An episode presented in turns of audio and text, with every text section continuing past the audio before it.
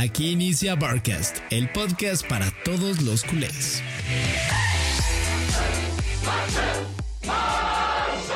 ¿Qué onda, Barcasters? ¿Cómo están? Y bienvenidos otra vez a. Barcast. Episodio como Fede 26 o 25.5. 25.5, 26. Eh, esa podría ser, podríamos ponerle 25.5 eh, para que el 26 sí sea otro, pero eh, les vamos a explicar. Es un experimento que, que hicimos. Vamos a dividir lo que grabamos el martes eh, porque nos gustaron dos temas. Lo que hizo el Barça contra el Atlético y este nos gustó como literal enfocarnos en el 11 de infravalorados en el Fútbol Club Barcelona para nosotros. Sí, cracks, así que dijimos, ¿qué tal si lo hacemos en dos videos y así ustedes no se tragan un video de 50, sino que un video de 20 y otro pues de un poquito menos, ¿saben? También para po potabilizarlo, sé que estamos a final de año, tienen trabajos, tienen aquí y Sí. allá, entonces para, para que sea más al suave, tanto para ustedes como para nosotros. Eh, Así eh, que... entonces, y güey, perdón, si nos ven con la misma ropa es por eso, ¿eh? Entonces no van a decir que no tenemos más ropa.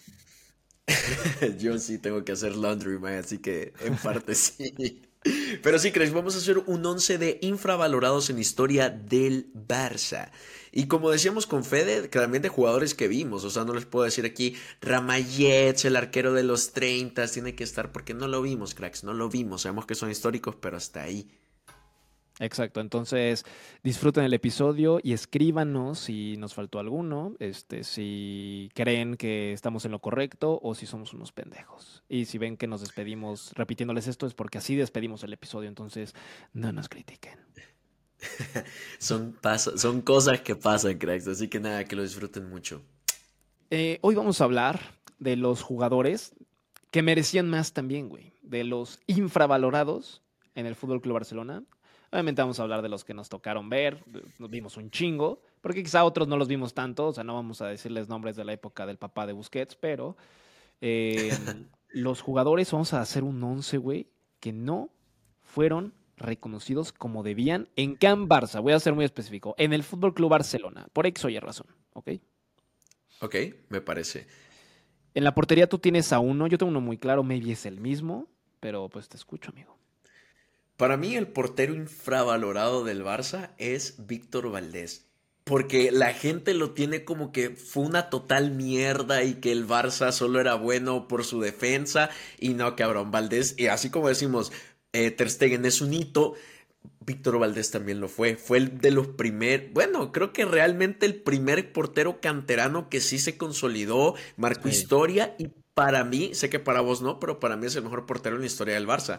El que, ha, el que ha ganado más títulos, el que ha estado más tiempo, fue capitán indiscutible, o sea, era de los cinco capitanes y aparte era un cabrón de que en un día inspirado, que era casi siempre, Sí. no le, no la notabas. O sea, tenía sus cagadas, como cualquiera. Pero Valdés, en un buen momento, le, de hecho, le quitó la titularidad a Casillas en la selección. Sí, acabo de ver tu mensaje, perdóname. Eh, Valdés, sin duda, es el portero más infravalorado. No nos vamos a meter mucho en este nombre porque, güey, tiene dos temas y no sé si lo veas. Ganó todo con el Barça, fue importante en muchos partidos. En los clásicos era un hombre con huevos, con, era un hombre de jerarquías, ya lo hemos platicado que hacían falta esos jugadores o hacen falta en este Barça.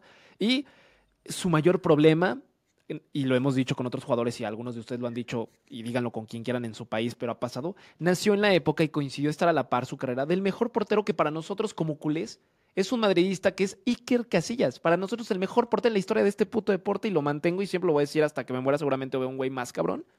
Pero ese fue el mayor pedo de, de Valdés. Pero aún así, campeón con España en todo, campeón de Barcelona en todo, un, un pilar en ese equipo de, de Guardiola y de que lo ganó todo, y un hombre que Líder. Sabía jugar muy bien con los pies aparte. O sea, muy, muy bien con los pies. Fue de los primeros. Sí, totalmente. Víctor Valdés como el portero infravalorado en este 11. Eh, empecemos, si te parece, por el lateral izquierdo y creo que aquí vamos a coincidir también. Adriano Correia. Sí, Adriano un suplente, a, a quienes sean los barcasters más chicos, Adriano era el banca de, eh, de Jordi Alba, de, Avi- de Avidal, le tocó ser Avidal. banca, sí, Ah, claro, y, sí.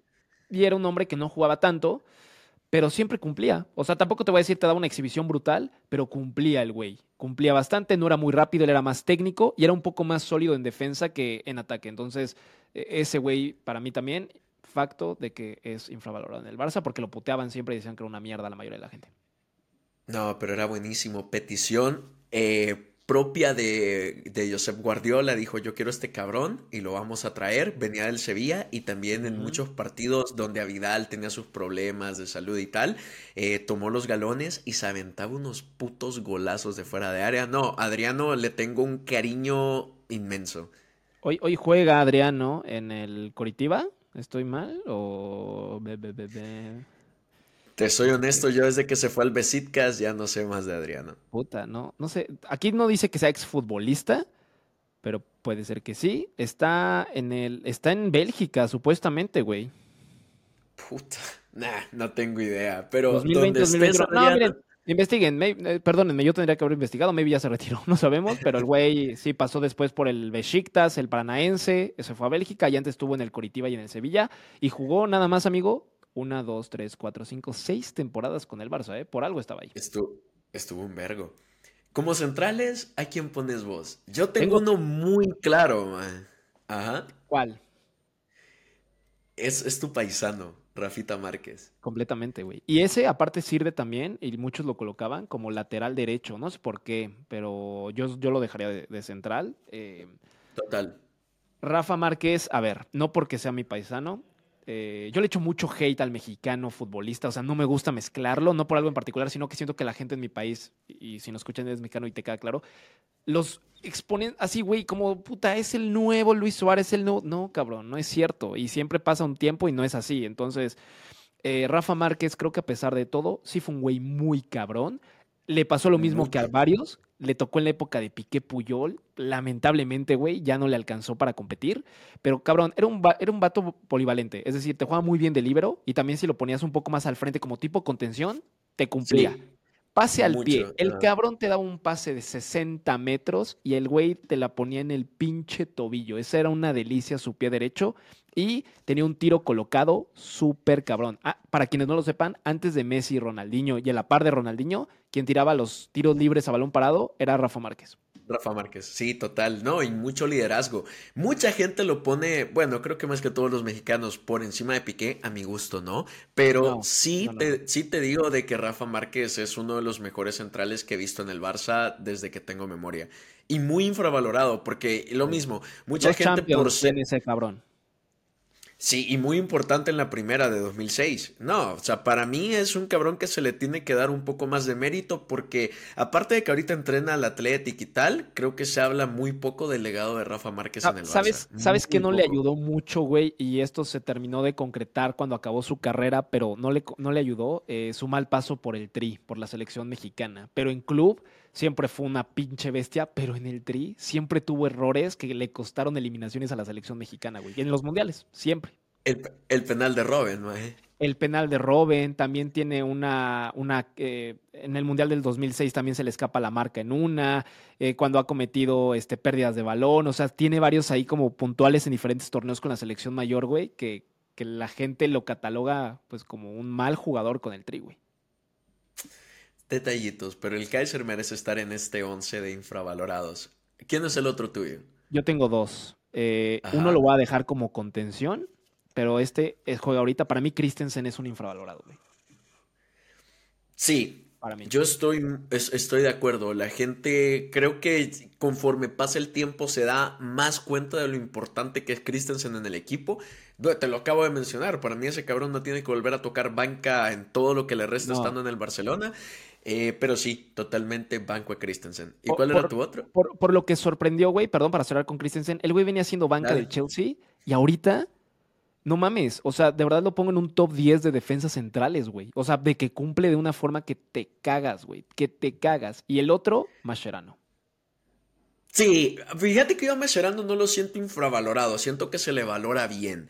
Pero definitivamente el, jefecito vino como pivote y se terminó consolidando medio por necesidad de central y ya jamás la soltó. Sí, el jefecito me parece buena opción. Y como lateral derecho, mi Fede, ¿has pensado en alguien? Ahí sí no tengo ni puta idea. O sea, no tuve uno claro, pero quería escuchar el tuyo. Yo sí, y gracias a él tenemos la segunda Champions de París, Giuliano Belletti. Sí. Un cabrón que no estuvo tanto tiempo, no era titular indiscutible, de hecho a veces era más banca que titular, pero era un cabrón que le ponía mucha pasión, mucha gana, metió un gol cracks en el Barça, uno en todo su paso, y fue el de la final de París contra el Arsenal. Sí. para mí Giuliano Belletti creo que no se habla tanto de él como se debería, porque sin él probablemente el Barça de Guardiola nunca hubiera existido. No, hubiéramos tenido ese, ese empuje de haber sido campeones hace no tanto. Eh, y aparte, puta, güey, era un perfil, no te voy a decir como Adriano, pero, o sea, no era un lateral que tú dijeras, es top, güey, o sea, es el, es el Dani Alves del momento, es el tal del momento, era un güey bastante cumplidor, bastante eh, confiable, por así utilizar la palabra, pero no era un lateral sorprendente. Y era alguien que a veces te atacaba mucho y te descuidaba atrás, y a veces era alguien que cuando le decían, güey, no, no subas, te cumplía bastante bien en defensa. Entonces, creo que Belletti sí puede ser uno de los infravalorados, me gusta. También esa posición del problema que hemos tenido en los últimos años es que no es que sean infravalorados, es que llegan y son una mierda. Sí, totalmente. O sea, aquí no te puedo poner un Semeo, no te puedo poner un Dest. un Dest, nadie, güey. Ajá. Y, y, como mediocampista, como pivote, ¿a quién te gustaría poner ahí? Yo tenía dos. Eh, Yaya Touré era uno. También Mascherano lo estaba contemplando, este ya lo mencioné. Eh, pero ah, no sé qué opines. Para mí, un infravalorado y después se valoró, Sergio Busquets, güey. Sí, sí. Y más ahorita, ahorita que todavía la temporada pasada la gente le tiraba mucha mierda de que ya es un viejo, que bla bla bla, que no corre. Pero esta temporada, pero esta temporada que no tenemos a Busquets, sabemos lo que perdimos. Yo lo supe desde hace mucho que cuando ese cabrón se fuera, nadie, nadie, pero nadie va a estar ni cerca de cumplir su rol. Y pues, Sergio Busquets por mucho tiempo criticado cuando ha sido uno de los mejores jugadores del Barça de toda la historia en la época reciente le ayudó mucho la llegada de Frankie en ese doble pivote, porque Frankie era quien hacía el desgaste físico y Busquets era el cerebro del equipo. Entonces fue como cuando eh, fue un punto de inflexión para que vieran lo importante que es Busquets de, ok, quizá no me va a recuperar una pelota porque el güey es más lento que nosotros, pero el cabrón te, te hacía magia. Para mí se me hacía un Messi en el medio campo, te ponía unos balones que te cagabas con ambas piernas. Entonces, Busquets fue un infravalorado, no solamente por la gente del Barça, también por el mundo del fútbol, lo infravaloraron durísimo y para mí es el mejor contención en la historia del puto deporte. Y eh, quieres, eh, agrega, güey, agrega antes de que cambiemos jugador. Sí, sí, sí, agrega. Nada, nada. Yo lo único que voy a agregar es de que sí, para mí Busquets es el mejor pivote de todos los tiempos, campeón del mundo, de dos Eurocopas y de todo lo que se puede ganar. Y me parece una falta de respeto y también una falta de IQ y tener un cromosoma más solo poner y pensar y considerar compararlo con Casemiro, man. Ya iba eso, ya iba eso. Yo iba, Mi siguiente comentario iba a decir, son unos imbéciles quienes lo comparan con Casemiro. O sea, es como comparar, maje, una, una ropa súper fina, elegante, con una chaqueta que te encontraste en una, en una cosa de usados. O sea, el Casemiro muy bueno, pero nada que ver. Eh, yo de mediocentros, tengo dos y los tengo clarísimos. A ver si los quieres meter en el mismo argumento, pero los tengo aquí. Mis interiores, pam, pam. Rakitic. Ok. Y Gaby. Gaby. Fíjate que yo me quedaría más. Rakitic me parece muy bien. O sea, creo, creo que Rakitic no, no se le valora como se le debe. Pero yo pusiera más. de rápido. Rakitic es un MC completísimo. Tenía gol. Fue suplente de Xavi y logró banquearlo aparte. O sea, porque sí ya se iba Xavi, pero parecía que Xavi iba a ser titular esa temporada, su última temporada, y Rakitic lo banqueó, güey. Y fue eh, un jugador clave con Croacia y jugó un vergo con el Barça. Jugó más de 300 partidos y era un hombre con mucho gol y asistencia. Entonces, para mí, nunca se valoró a Rakitic como lo que fue, güey. Y sí se fue, creo, un poquito, no por la puerta de atrás, pero sí se fue de una forma que creo que no merecía para, para lo que era Rakitic. Sí, era uno de los jugadores a los que la prensa tachaba de culpables en el mal momento del Barça de, de Setién y tal. Eh, cabrón, Rakitic era un jugador de que no sabe eh, meter un gol normal. Ese cabrón solo sabía meter golazos. Y al Madrid le clavó un par. Puta. que es imposible de olvidar. Sí, definitivamente Iván Rakitic lo pongo en un 11 infravalorados. ¿Y sabes con quién lo acompaño yo? Que Gaby me parece muy bueno, pero está muy joven, creo yo. Y es sí, Seydou Keita. Un interior con mucha... Mae, era un box to box. Creo que adelantado a su época. O sea, era un perfil canté, por decirte algo, de que en ese tiempo era o sea, algo nuevo. O para los que han visto a Barça, era como Vidal, hagan de cuento, Paulinho, nada más que ellos estuvieron bien poquito y la gente les reconoció. Keita era algo parecido y estuvo más tiempo en el Barça y era más goleador que Paulinho, tenía más llegada que Vidal y a la hora de hacer labores tal vez no tan defensivas, que tampoco era que flaqueaba en ese aspecto, pero en el físico te cubría cuando Pedro o Villa iban adelante, el cabrón ahí estaba. Si había que compensar de que Dani Alves había ido adelante, él sabía recular hasta atrás. No, o sea, Seydou Keita, donde estés mi hermano, yo lo amo, maje. Por cierto, eh, no sé si hay un video, qué sé yo, de eh, historias del fútbol o, Forza Champions que hable de, Keita, véanlo, porque se van, pero a cagar de lo bueno que era. Sí, es un jugadorazo ese güey. Él y Touré, luego estaban él, Touré, este, y Busquets, ¿no? Y era cuando estaban ya Xavi y Iniesta también. Entonces era un mediocampo que te, que te cagabas. Y era muy multifacético también, o sea, te jugaba de medio centro, te jugaba también de pivote defensivo, no lo hacía mal, o sea, te hacía, te hacía muchas facetas, Keita. Eh, me gusta Keita, sí, Gaby lo pongo porque creo que no se le valora como lo que es, más la gente de fuera que la gente de, de Can Barça, güey, pero... Es que es eso, Ya lo veo venir. fuera. Ya lo veo venir, güey. O sea, ya lo veo venir de que en un futuro Gaby lo quieran tachar de que no es bueno con la pelota y la chingada y se me hace increíble que, que digan eso. Dejemos a Keita en este 11. Eh, al frente, yo empiezo con un extremo y lo tengo clarísimo. Ya lo hemos dicho varias veces. Un extremo que te juega por derecho, por izquierda. Titularísimo con el Barça, titularísimo con España y ese era Pedro. Pedro, sí. No podés hablar de uno. Es más, yo a Pedro lo pongo en un 11 infravalorados en general, contando, ponele desde la década de los 2010. Sí. Otro que ganó todo, otro que ganó todo con España y te jugaba en ambos perfiles, te manejaba pierna izquierda bien, te manejaba pierna derecha bien. Y era un puto risueño, güey. O sea, nunca la armó de pedo, nunca complicó al Barça en nada. El güey es, de la casa. Una joya, Pedro. Eso. Pedro canterano, despliegue físico, rápido, goleador para ser extremo. Nah, Pedrito por siempre en los corazones de todos los que lo vimos jugar. Y luego, como, como, otro extremo, no sé qué tanto te parezca. Yo creo que hasta cierto punto sí está infravalorado Alexis Sánchez. Sí, güey, sí lo pensé también. Alexis creo que es otro. Lamentablemente sí en sus números no le fue muy bien y llegó en una etapa a la par de Neymar, la última de Alexis, o sea, ya empalmado y ya iba a ser imposible. Y con Suárez después, menos iba a jugar Alexis. Y las lesiones no respetaron a Alexis también, lamentablemente. Era un jugador que se empezó a romper mucho. Y después lo vimos, con el Arsenal le pasó igual, con el Manchester United le pasó igual.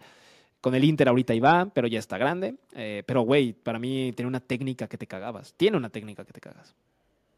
Es de los pocos jugadores que han marcado hack-trick en Serie A, Premier League y la Liga Española, Sí. debe ser hasta, no voy a decir el único, pero en ese récord debe haber, ¿qué te gusta? ¿Tres jugadores? Cristiano Ronaldo se me viene a la mente y paro de contar. No sé si habrá otro. No recuerdo otro. Ay, y es la muy probablemente. Ajá. Sí, para mí Alexis eh, va en una lista de infravalorados. No te digo que puta, no, wow, un jugador surreal. En el Arsenal sí lo fue, pero en el Barça no tanto. Pero creo que lo suficiente para decir, creo que la gente no habla del paso de Alexis Sánchez por el Barça. Aún así que fuera muy bueno. A mí me gustaba Alexis. De centro delantero, ¿a quién pondrías? Mira, me gustaría poner a Aubameyang, me gustaría poner a Luke de Jong, pero siento que sí los apreciamos mucho, o sea, que no están infravalorados. Había tampoco, siento que la gente se le aprecia mucho lo que fue el guaje. Sí. Mm. ¿Sabes a quién? ¿Sabes a quién? Y creo que es un poco impopular, pero a Zlatan Ibrahimovic. Sí, yo lo tenía igual, Zlatan. Eh, creo que... Mm, a ver, no triunfa por sus roces con Guardiola, ¿no? Uno. No triunfa también porque chocaba con la posición de Messi, ¿no? Y luego se el rumor de que se decía que Messi decía que le estorbaba a Zlatan, y Zlatan, pues sabemos cómo es Zlatan. Güey, Zlatan ama a Messi. Zlatan, el único jugador que respeta como el rey, es a Messi, güey. Él es para él, yo soy la verga, pero si hay alguien mejor que yo, es Messi. Y, Entonces, maje, que, lo, mamadas. y que lo diga Zlatan, maje, significa muchísimo. Que ese cabrón sea autoproclamado Dios y que aún así te diga, no, o sea, el más verga sí es Messi, no Pero, soy yo. pero Zlatan por el jugador que fue en su recorrido en Europa, por el tipo de delantero que era, letal, habilidoso, alto, muy alto aparte, mamado, te ganaba juego aéreo, te echaba chilenas de juego aéreo, metía unos goles con el Barça igual muy buenos. Sé que sus registros no fueron muchos, pero para mí sí fue in- infravalorado en el tema más como de que no se supo apreciar que tuvimos a un Zlatan en su momento, porque güey, es como haber tenido a otro Luis Suárez antes, ¿me entiendes? Algo así lo dimensiono. No, y fíjate que es- no nos vayamos tanto a que no le hizo bien en sus números. Ponele que jugó, eh, ¿cómo se llama? Ya te digo bien el dato, 46 partidos y metió 22 goles y 12 asistencias. ¿Cómo quisiéramos de que Griezmann hubiera tenido 22 goles y 2 asistencias en su primera Claro. temporada? ¿Cómo hubiéramos querido que Ferran, que quien sea? Amamos a Aubameyang y metió 13, cabrón. Entonces, no, pa- para mí, de no haber sido por el roce Guardiola-Zlatan, hubiéramos tenido una dupla Messi-Ibra que te cagas. Y, y por sus números, creo que me guío yo más de decir de que es muy infravalorado.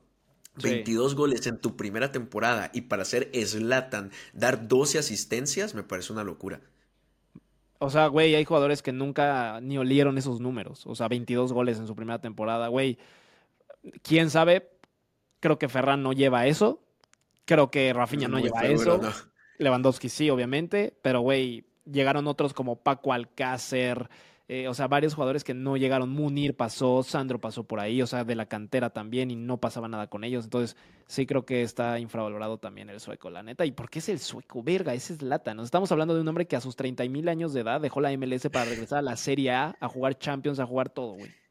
Y la ganó. Y ganó esa perra le Serie A. O sea, se dice fácil.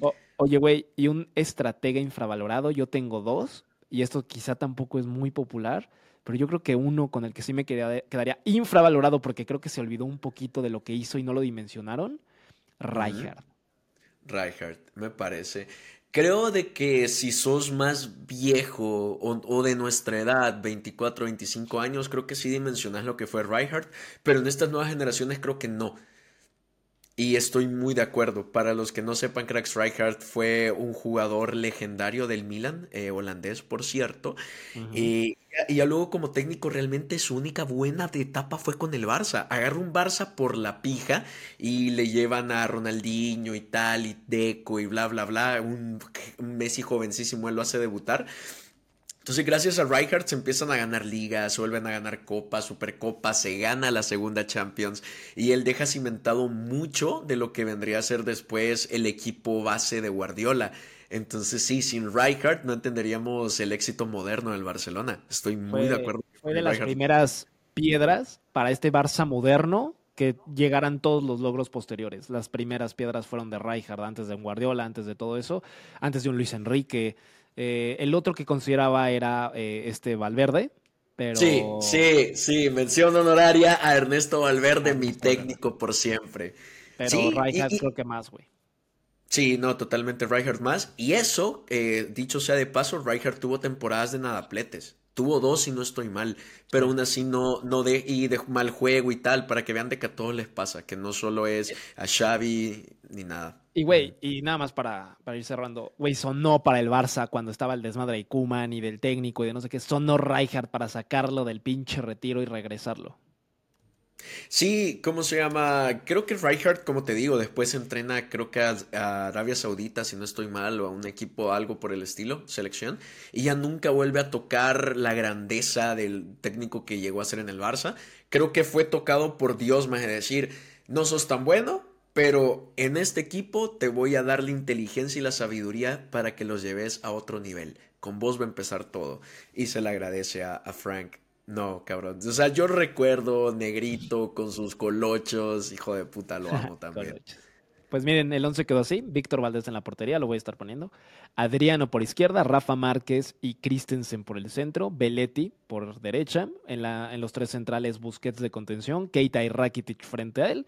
Y al frente, Pedro por un lado, Alexis por otro lado. El señor Zlatan en la posición de 9. Y Frank Rijkaard como director técnico. El 11 del Fútbol Club Barcelona, infravalorado con mención especial a eh, Fede, a Fede Valverde, iba a decir, a Ernesto Valverde. Y, Ernesto y también Valverde. una pequeñita mención eh, especial. ¿A quién?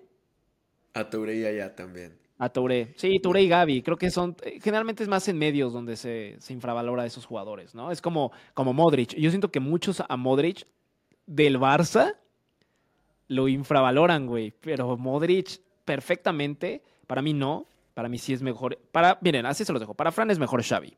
Para mí es mejor Iniesta. Esto ya es por gusto. Para muchos es mejor Modric. Pero hay gente que sí dice que Modric está por debajo de los dos la verdad es que Modric creo que sí tiene argumentos para estar al mismo nivel de ellos. O sea, está muy difícil eh, eh, separar a los tres, ¿sabes? Unos tienen éxitos en España, otros en Croacia. Lo que hizo con Croacia creo que está más complicado por la, la camada que traía que la de España. Entonces, y mantenerse esta edad, güey, de Luka Modric en la élite, eso sí se lo aplaudo, eh, se lo aplaudo muy cabrón, güey.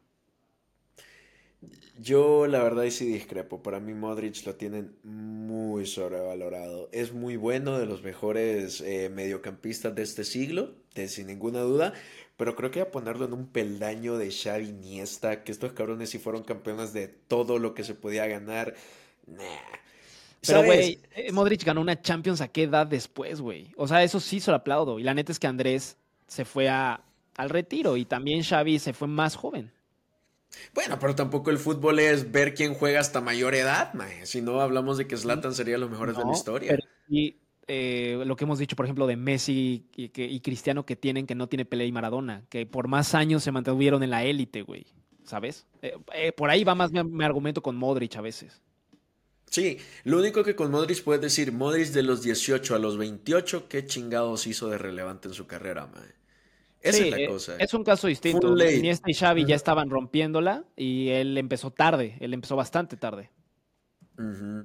No, y, y si nos vamos, o sea, sabes, creo que Modric tiene un juego muy exquisito, tiene un juego muy lindo de darte un, to- un toque en lugar de dártelo normal, te lo da de tres dedos, te hace un cambio de juego vergonísimo, pero creo que si ya nos vamos, ponele, a ver los mejores momentos de Iniesta y Xavi, con los mejores momentos de Modric, y no solo highlights de verlos dar pases, regate, goles, sino de echarte un partido completo de ambos en sus mejores momentos. Lo de Xavi Iniesta es que decís, "Puta, es un Sí, orgasmo mí- y, no, y no lo vuelvo a ver. A mí Con es mi Modric creo que sí. güey. Sí, Sí. Yo sé que Xavi a ti te encanta. Creo que te gusta más Xavi que, que, que Iniesta. Lo dijiste con, con Alex. A mí me gusta más Andrés. eh, y, y ya está. Y pues nada, Barcasters, ustedes elijan para ustedes en qué puestos está Xavi, Iniesta, Modric y también por favor díganos sus infravalorados del Barça. Puede ser de que coincidamos o puede ser O que los mandemos faltó. muy a la verga. Sí, Así no, es. salgan con, Pero- no salgan con mamadas también, ¿eh? No vayan a poner ahí este jugadores. No vayan a poner de estas. Así, no, es que de- no. Que, que llegaron, se rifaron con el Barça y que no los valoramos. Y tampoco se vale poner al Kun Agüero, maje. O sea, lo siento. Mucho Sí, cariño al. Kun, pero, pero El Kun, jugó ¿sabes creo que que es, güey? Como 180 cuando- minutos. Ajá, exacto. Como cuando meten a un jugador tres minutos y en las estadísticas le ponen como NA de que no aplica una calificación porque jugó 30 segundos del partido. Así es el Kun Agüero, güey. Exacto. Pero bueno, cracks, esto al final es criterio propio y se me cuidan. Sé, qué sé yo, amen, besen, rían, lloren también, de que llorar es bueno de vez en cuando. Así que nada, cracks, mucha fuerza. Nos estamos viendo después del partido contra el Girona. Y nada, like, subscribe, ya lo saben. Y no sé si vas a decir algo más, Fede. Ah, bueno, compartir también. Compartan el episodio. Escríbanos en comentarios en YouTube, nos ayuda un chingo. Compártanlo. Este, un saludo a Mari que me escribió en Instagram, subí una historia. eh, es, creo que se tiene como Mari Lobo, creo que también te escribe de repente. Ah, sí, sí, sí, sí, sí, sí. Puse, puse que necesitaba como 5 mil euros para soportar el lunes y me puso como, me contestó un chingo el mensaje, pero me puso en una palabra cada una. Yo lo haría, pero no tengo un puto peso. Entonces me dio, me dio un chingo de risa, un saludo. Y pues nada, Soy. eh, nos vemos el siguiente episodio de Barcas el 26, a ver si hay otro invitado. Y nos vemos en la semanita, amigo. Bueno, adiós mi Fede, feliz semana y ustedes también, cracks. Besos y chao. Chao. Barcast, el podcast para todos los culés.